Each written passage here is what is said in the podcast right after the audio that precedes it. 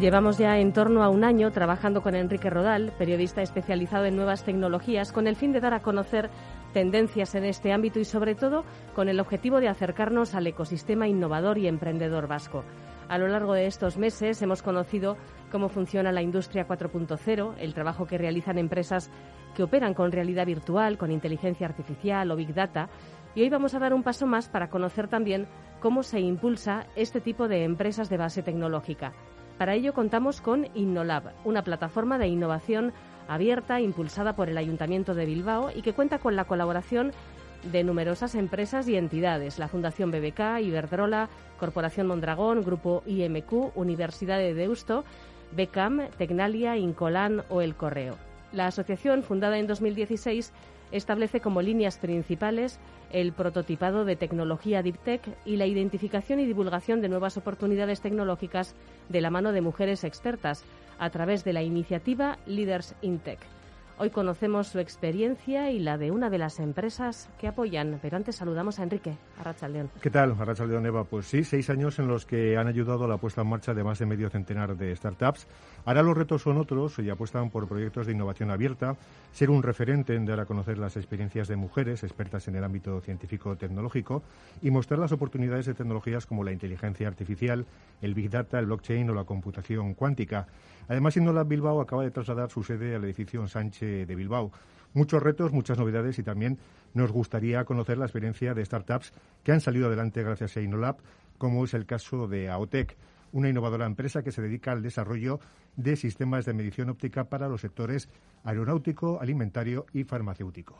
Bueno, pues hoy nos acompañan Iraya Monteagudo, directora de la Oficina Técnica de Innolab, Arrachaldeón y también Iker García, CEO y cofundador de AOTEC. Hola, Hola Arrachaldeón. Iker.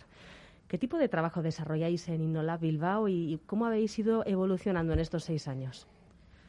Bueno, pues a ver, primero yo diría que las palabras claves de, de Bilbao son dos, es innovación y es tecnología, ¿no? y nos definimos, como, como, muy bien has comentado antes, Eva, como una plataforma de innovación abierta, especializada en esas tecnologías. Y al final lo que, lo que intentamos hacer es hacer, ser un puente entre la oferta y la demanda tecnológica, es decir, ayudar a empresas, a la industria en general, a identificar necesidades que tienen, retos y ver cómo la tecnología les puede ayudar ¿no? a solucionar esos, esos retos. Luego encontramos a esas personas o empresas que, bueno, pues que les pueden ayudar en la definición de esa, de esa solución. Entre ellas, pues por supuesto, siendo las startups, ¿no? Una, una pata clave entre esos oferentes tecnológicos. Hmm. En estos seis años de trayectoria, Iraya, las cosas han cambiado, los tiempos han cambiado, habéis detectado nuevas necesidades y habéis asumido nuevos objetivos, así como un cambio importante de ubicación, ¿no?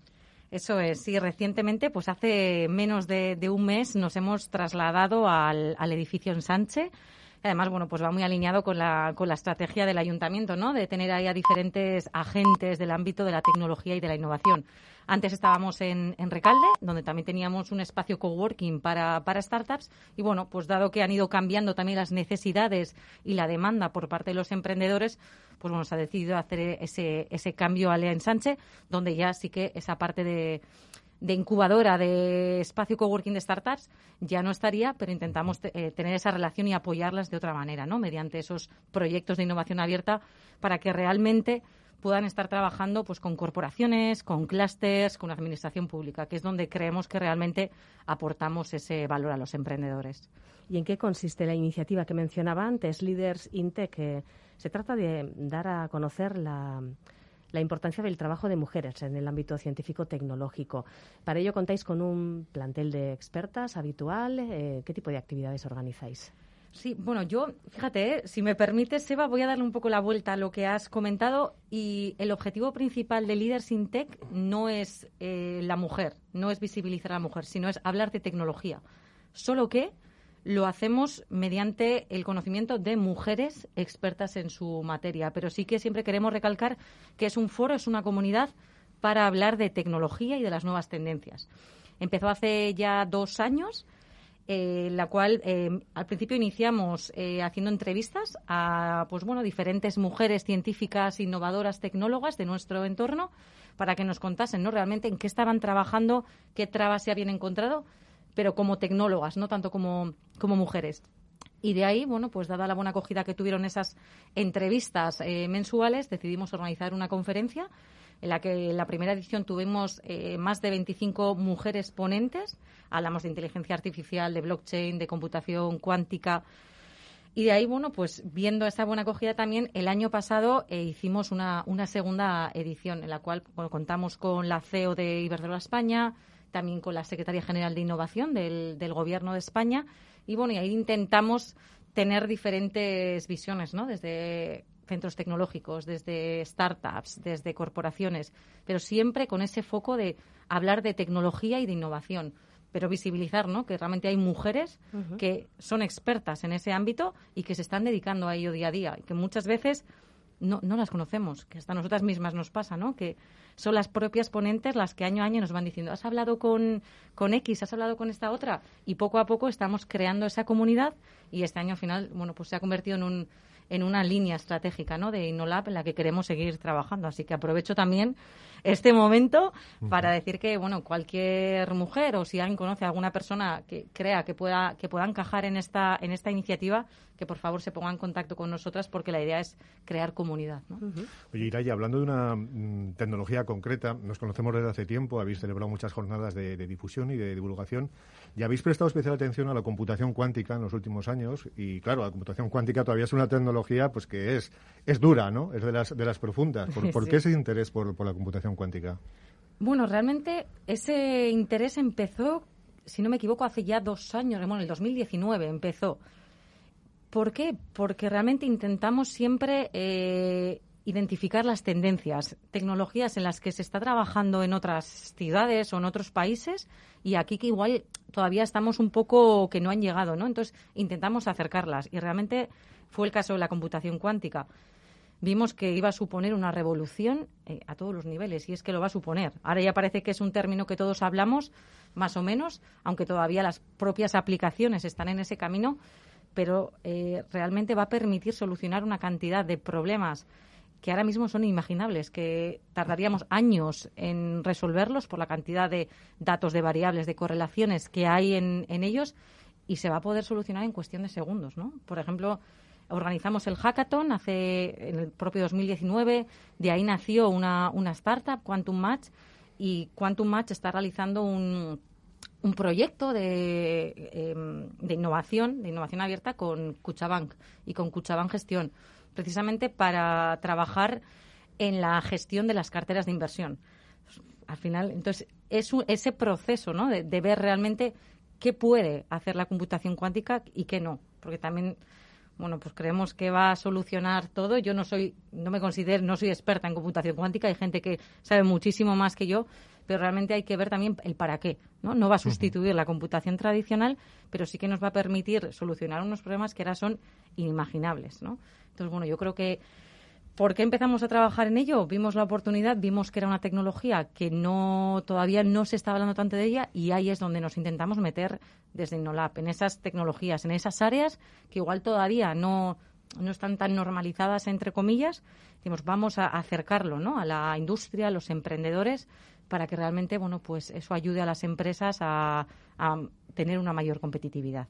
Bueno, por lo que vamos viendo, funcionáis como un nodo de comunicaciones y de interconexiones, ¿no? Eso es, tal cual, un puente. Yo siempre digo que os hacemos de puente entre la oferta y, la demanda tecnológica, ¿no? Y por eso es tan importante bueno, pues tener a todos esos stakeholders del, de nuestro ecosistema, crear red, crear colaboraciones, y como comentaba antes, al final, por ejemplo, con las startups, ¿no? También que, estén ahí y tener esa comunidad de startups y bueno, ir trabajando poco a poco en, apoyarnos, ¿no? Los unos a los otros. Sí, pues vamos a conocer cuál es el trabajo que desarrollan en AOTEC eh, Iker García. Hablábamos antes de sistemas de medición óptica para los sectores aeronáutico, alimentario y farmacéutico.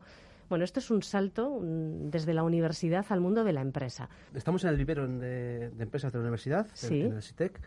Y bueno, eh, yo hice un doctorado en, el grupo de fotónica aplicada, terminé en 2017. Y bueno, tienes el doctorado, se acaba el contrato que tienes y tienes que buscarte un poquito la, la vida, ¿no? Salvo que tengas un, proyecto seguido, pues te quedas un poco, pues, eh, a veces colgado. Entonces empecé a trabajar en una industria, bueno, en una empresa suministradora de equipamiento para la industria alimentaria. Y yo ahí vi un poquito la, eh, el, el, match que había entre fotónica y, alimentación. ¿no? Al final la industria alimentaria es una industria muy tradicional que tiene muchas eh, necesidades de, digitalización. Por otro lado, mi doctorado estaba eh, centrado en el desarrollo de sensores ópticos para la industria aeronáutica, que es la otra rama que, tenemos. Y ahora mismo lo que estamos haciendo es colaborando con el Grupo Fotónica en el desarrollo de, biosensores de, fibra óptica, que es la, otra rama que tenemos. Entonces, no, fue un poco eh, salir de la universidad con el doctorado, pues me trajo una empresa, ver un poquito que ahí ya tampoco yo me sentía pues realmente realizado, por así decirlo. y, dije, bueno, pues ¿por qué no voy a unir ¿no? la, experiencia que estoy cogiendo en la empresa? Eh, pues el trato con clientes, ¿no? que, la universidad nunca es una pata que, que cogea bastante, con esos conocimientos que he adquirido en el doctorado para crear una empresa tecnológica y, empezar a tratar, sobre todo, de llevar ese conocimiento que se genera en, la universidad, que muchas veces se queda solamente en, pues en publicaciones y, y poquito más, joder, pues ese, ese, esfuerzo de toda la sociedad, de, de, todos los investigadores, que se termine plasmando en algo, en algo tangible. Mm. Oye, Iker, para los oyentes, eh, las oyentes que no lo tengan muy claro, ¿qué es la fotónica y qué aplicaciones puede tener? Sí, la fotónica, eh, digamos que es una disciplina que trata de eh, la definición es, eh, es, la que está con la generación, la modificación y la detección de fotones. Los fotones al final son eh, las partículas que componen la luz y aplicaciones de la fotónica pues hay muchísimas, ¿no? Desde la vida diaria, desde cualquier pantalla, iluminación, comunicaciones ópticas por fibra, eh, en medicina hay muchísimas, en diagnóstico, en operación con láser, cirugías con láser, por ejemplo, nosotros lo que dedicamos es a la, instrumentación, sobre instrumentación avanzada, toda parte sensórica, eh, pues eh, hay aplicaciones hay muchísimas y muchísimos campos de aplicación, pues desde la agricultura, a la medicina que hemos comentado, comunicaciones, pues pues pues, pues es el, campo de aplicación, una ventaja que tiene la fotónica es esa, ¿no? se puede aplicar prácticamente a, casi todos los ámbitos. ¿Y las herramientas que desarrolláis en AOTEC, hmm. concretamente, qué aplicación tienen? Vale, pues ¿Algún, parte... ¿Algún ejemplo de, eh, desarrollo que ya tengáis en marcha? Eh, lo que tenemos más avanzado, a ver si podemos este año eh, comenzar a, comercializar, es una plataforma que llamamos AONIR. Es una plataforma basada en espectroscopía del infrarrojo. Y lo que hace es, se instalan en la línea de producción de industrias alimentarias y lo que hace es caracterizar el producto. Puede ser la entrada de materia prima, pues por ejemplo, tenemos ahora un proyecto de validación de la plataforma con una industria láctea en Asturias lo que hace es, según llega la leche, en la propia tubería donde está entrando la leche, llegamos a, producción, analizamos en tiempo real porcentaje de grasa, de proteína, de lactosa y de extracto seco. Eso ellos les permite ajustar la receta, por ejemplo, de sus yogures, por ejemplo, un caso el yogur griego, ¿no? Un yogur griego que tiene que tener bastante contenido en grasa. Entonces, eh, las recetas que tienen ellos más o menos son estáticas. Da igual que la leche entre con un 3% de grasa que llegue con un 5% de grasa. Nuestro equipo lo que va a decirles es, oye, esta leche está entrando con un 5% de grasa. Tienes que añadir menos nata para conseguir que tu yogur tenga un 9% de materia grasa. De esa forma lo que haces, optimizas las materias eh, primas y consigues una mayor homogeneidad en tu producción. Tus yogures siempre van a tener el contenido en grasa que tú quieres. Otra de las aplicaciones que estamos desarrollando en aeronáutica son eh, sistemas de medición de dos parámetros que se llaman tip timing y tip clearance, que, no son igual muy, muy comunes, pero básicamente el tip clearance es la distancia que hay desde los álabes a la carcasa de la turbina. Según están girando los rotores, cuanto menor es el espacio, más eficiente es la turbina o el, compresor, porque menos aire eh, pasa sin hacer trabajo útil. Entonces, si somos capaces de controlar ese, hueco, ese gap, eh, siempre, por supuesto, con una distancia mínima de seguridad para que no toquen los álabes en, la carcasa, vamos a optimizar el rendimiento de los motores. Consumirá menos combustible, será más ecológico. Mientras que el timing lo que hace es una idea de eh, cómo están vibrando los álabes en su movimiento. Entonces se detectan amplitudes de vibración y frecuencias. Y si, por ejemplo, hay un fallo, una grieta, un, algo en ese álave que hace vibrar con amplitudes diferentes o frecuencias diferentes, somos capaces de detectarlo y decir, oye, tal álave es recomendable que lo revises porque puede darte algún, algún problema. O sea, detecta fallos. Eso es. tú, tú haces monitoring del, de los motores. Y en la industria alimentaria y farmacéutica en un momento dado se trata de análisis de de composición de todo tipo de, productos. Sobre todo lo importante es que eh, la tecnología del, infrarrojo cercano es una tecnología que en el laboratorio está desde hace 50 años. ¿Qué ocurre? Que lo que hacemos nosotros es llevarlo a la línea de producción. Entonces, en tiempo real eres capaz de darte cuenta de posibles desviaciones que puedes corregir. Cuando yo consigues también menos producto que al final sea o tengas que remanufacturar o tengas que desechar. Entonces también pues es una producción mucho más eh, eficiente. Claro, entiendo que hasta ahora ese proceso se realizaba retirando una parte de la producción, llevándola a un laboratorio que está ahí cercano, mm. la, persona, el químico lo analizaba y todo esto ahora mismo se hace con sensórica en tiempo real gracias a vuestras herramientas, ¿no? Con lo cual hay un ahorro de tiempo y de dinero, me imagino también, bastante notable, ¿no? Es decir, eh, la, plataforma en sí tiene una parte de sensores que digamos eh, que nos dan lo que se conoce como espectro, ¿no? que es como una huella digital del producto en sí y por otro lado, tenemos un algoritmo de Machine Learning que lo que hace es relacionar esa información que proporciona el espectro con resultados del laboratorio. Los correlacionamos y de esa forma somos capaces de predecir muestras nuevas. Entonces, claro, supone ahorro de muestras de laboratorio, pero sobre todo la gran ventaja es la rapidez. Cuando envías una muestra, aunque sea tu propio laboratorio, mínimo necesitas horas para tener resultados. Cuando tienes resultados, el yogur está terminado el yogur se ha quedado bien, ha quedado bien y se ha quedado mal. Ya no se puede. Ya, no se puede. Es un control mucho más inmediato. Claro. Y sobre, y sobre el proceso de producción. Mm. ¿Y mm, qué es lo que os atrajo, Iraya, de, de, la, de la propuesta de AOTEC eh, para facilitarles vuestro apoyo? Bueno, yo creo que después de, lo que ha explicado Iker, yo creo que poco puedo, puedo añadir. Muy, muy, versátil en cuanto a campos de aplicación y con muchas con mucha proyección, está claro. Em, ¿Os fijáis especialmente en precisamente eso, en la, aplicabilidad en el mercado?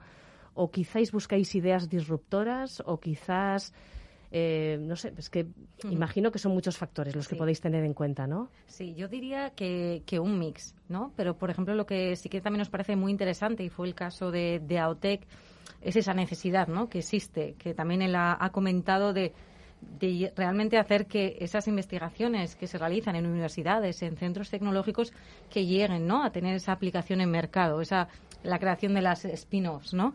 Entonces, eso es un área que nos parece muy, muy interesante. Y luego, en general, sí que buscamos, bueno, pues ideas que tengan cierto grado de, disrupción, ¿no? Simplemente, bueno, pues porque hay muchos, eh, bueno, muchos, hay diferentes programas de apoyo a proyectos emprendedores y quizás hay algunas tipologías que por diferentes tecnologías o un grado de digitalización más bajo, InnoLab no es el lugar. Entonces sí que buscamos que estén utilizando tecnologías disruptivas como puede ser inteligencia artificial, machine learning, eh, bueno, blockchain, etcétera, y les ayudamos en esas en esas fases. Muchas ocasiones también en las fases de, prototipado, ¿no? Cuando están todavía en una fase inicial, realmente quieren realizar ese prototipo o lo quieren testar, ¿no? en mercado ahí es donde entraríamos. Incluso cuando quieren definir la idea, que a veces no siempre es fácil tener, puedes tener el germen de la idea, pero llegar a un proyecto de startup eh, cuesta, cuesta lo suyo. Por cierto, Iker, ¿cuánto os costó lo vuestro? Organizar vuestra idea? Pues, eh, bueno, yo ya la llevaba un poco madura ya. ya Como te comenté antes, ¿no? Esa etapa de... Sí, tenías esa En la empresa ya, la, ya empezó a dar revueltas. Por otro lado, tengo el apoyo también de, de, mi suegro, que ha sido empresario toda la vida. Entonces, bueno, también, eh, también tengo algo de ayuda por esa parte. Eh, yo creo que Hombre, no nos costó mucho, no nos costó mucho en cuanto a que como lo disfrutas parece, pero pasa rápido. O sea, tienes que estar convencidísimo de, de querer dar el paso, es decir, no, no es no es una cosa, ah, venga, venga, vamos a juntar los cuatro amigos y vamos esta mañana, nos juntamos aquí, venga, empezamos mañana. Es mucho más difícil que todo eso. Sí, sobre todo tienes que estar convencido, yo creo, y, y disfrutar con lo que haces, porque los resultados no son inmediatos.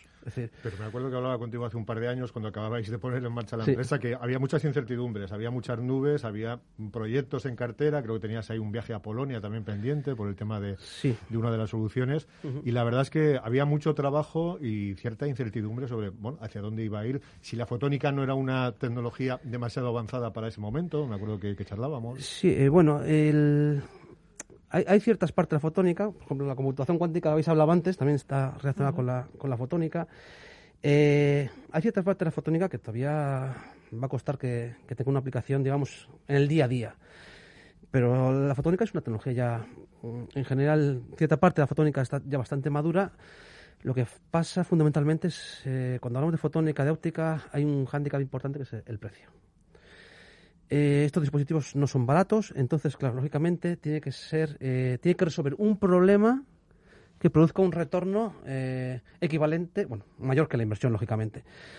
No sé, un, equipo en fotónica, pues yo qué sé, empezar a hablar de 20.000, 30.000, 40.000, 50.000, pues pequeñas empresas tienen que tener un problema muy gordo para, para invertir esas cantidades. Medianas empresas ya, yo creo que hay muchas ya que pueden invertir estas soluciones y sobre todo empresas con mucha producción. ¿no? Pensando, por ejemplo, si hablamos de leche, pues una empresa de las grandes lácteas, eh, yo creo que la amortiza en, en cuestión de meses. Sí, sí. Entonces, eh, sí es cierto que todavía hay cierta parte de fotónica que tiene mucha incertidumbre, pero yo creo que la barrera fundamental es, es, es, el precio y encontrar la aplicación concreta que te permita tener ese retorno en la, en la inversión. Poco a poco, cuando se vaya generalizando, ¿no? esto es lo de siempre, ¿no? se va generalizando su uso, seguramente el precio baje, sea más fácil entrar, volver entraremos un poco en economía de mercado. al final también, dentro de tres años, se abarata muchísimo lo que es la tecnología y es posible que llegue a casi cualquier persona, ¿no? sí, de hecho, ya hay, ya hay desarrollo de espectrómetros en el móvil eh, lógicamente, pues son espectrómetros que no te dan las capacidades que te puede dar un espectrómetro como los que he comentado antes, que cuestan 20.000, 30.000 euros. Pero ya hay eh, sensores eh, que son, realmente son sensores espectrales, que son como un espectrómetro reducido, que por ejemplo ya eh, puedes ir al supermercado y ver una manzana qué grado de acidez o de azúcar puede tener. Entonces, ese tipo de aplicaciones yo creo que están, están cercanas a, a que sea algo, algo cotidiano. Ya. Menudo lío va a ser utilizar el teléfono móvil en unos años. No vamos a saber ni qué hacer con él ya de tantas cosas la inteligencia artificial para saber cuál es el plátano ideal sí, sí. Y, el petómetro de las manzanas. Sí, bueno, y la dieta pues personalizada de la que hablábamos hace unos días también. Dios mío, qué, jaleo. Bueno, Iker, sois una spin-off de la Universidad del País Vasco, tenéis también el, apoyo de, de Innolab. Eh, hacen falta, entiendo, este tipo de, apoyos para poner en marcha un, un proyecto sobre todo eh, de carácter innovador, una empresa tecnológica como la vuestra, ¿no? Sí, sí sobre todo pues el, tema de lo que decía antes Iraya, ¿no? Es, esa forma de, encontrar un, un corporate no, es fácil si vas tú solo. Es decir, en un corporate eh, tú puedes mandar un, email y hay 1.500 trabajadores si dar con la persona adecuada la que te, tiene que escuchar eh, es muy complicado. Entonces, si vas de la mano de, de gentes como InnoLab, el camino lógicamente es muchísimo más fácil. Pues va a ser directamente a la persona que es responsable de, o, encargada de resolver los problemas que tiene ese corporate. Porque claro, si alguien dice, bueno, el de producción, el de producción, el de producción, pues igual tiene mil problemas, fíjate ahora cómo están los de producción, que no les llega la gente, y vas a decirle tú que tengo un sensor que te va a hacer, pues, pues te va a decir, hijo mío, si no, si mañana se va a, estar produciendo. Vuelvo usted mañana, ¿no? Mm. Sí, sí, sí. Bueno, es, eh, es normal. Sí, sí, sí. A Iraya me gustaría preguntarle porque, bueno, al margen de, sé que habéis llevado a cabo muchos proyectos, estábamos hablando antes de proyectos de innovación abierta, con cadenas de valor completas en sectores como la alimentación, medio ambiente, energía, movilidad y logística, construcción, junto a clústeres y también otros agentes eh, sectoriales. ¿Qué tipo de, proyectos habéis llevado a cabo? Porque la verdad es que estamos hablando de, de entornos de ecosistemas muy, muy amplios, ¿no? Sí, pues mira, ahí hay un proyecto que además estamos todavía trabajando en, ello, ¿eh? que a mí me, resulta especialmente complejo y a la vez interesante, porque eh, se llama Bilbao 02. Es un proyecto promovido por el Ayuntamiento de Bilbao junto a cuatro clústeres sectoriales, que en este caso serían construcción, medio ambiente, energía y el clúster de movilidad y logística tenemos a los cuatro clústeres con empresas eh, sectoriales de cada uno de los clústeres, que hay entre 10 y 15 empresas por cada uno de los clústeres. Y por otro lado tenemos al Ayuntamiento de Bilbao. Y cuando hablamos en este caso del Ayuntamiento de Bilbao, hablamos, creo que eran eh, nueve eh, áreas municipales. Hablamos de obras, planificación urbana, Bilbao de Quincha, Bilbao TIC, bueno, diferentes partes. ¿Qué es lo que hemos hecho? Trabajar con las áreas municipales identificando los retos que ellos tienen hemos hecho un filtrado porque iniciamos, pues creo que alrededor de 30 necesidades. Se ha hecho un filtrado de ellas y hemos llegado a nueve proyectos en los cuales para cada uno de ellos se ha creado equipos multidisciplinares con las propias empresas de los clústeres y con agentes tecnológicos que en este caso los hemos convocado desde Innolab. ¿De qué tipo de proyectos estamos hablando? ¿Qué retos? Pues uno de ellos eh, se habla de la gestión de residuos de obra menor. Otro de ellos es de la parte de la práctica deportiva, la gestión deportiva. Eso unido a cómo planificar eh, cómo gestionar los proyectos estratégicos del ayuntamiento, todo ello basándose en datos, cómo nos podemos adelantar. Hablamos también de la renaturalización urbana, de la generación de energías renovables, generación en los propios edificios, gestión energética eficiente. Entonces, la verdad que se, me parece especialmente interesante porque se han identificado tantos retos y luego, sobre todo, el hecho de crear equipos ¿no? multidisciplinares, multitecnología, multiagente, para poder realmente crear ¿no? soluciones o diseñar diferentes proyectos que, bueno, pues que tengan ese carácter innovador y, diferencial. Bueno, pues muy interesantes. He tomado nota de alguna cosa, ¿eh, Iraya? ya contactaremos contigo en algún momento porque se nos acaba el tiempo y tenemos que despedirnos, pero realmente has, dado un par de pistas que me parece interesante a, seguir en el, en el futuro. Enrique, es que ricasco, Iraya Monteagude, Monteagudo, Iker García, CEO de AOTEC, pues eh, gracias a, a los tres por habernos acompañado. Muchas gracias, Raúl.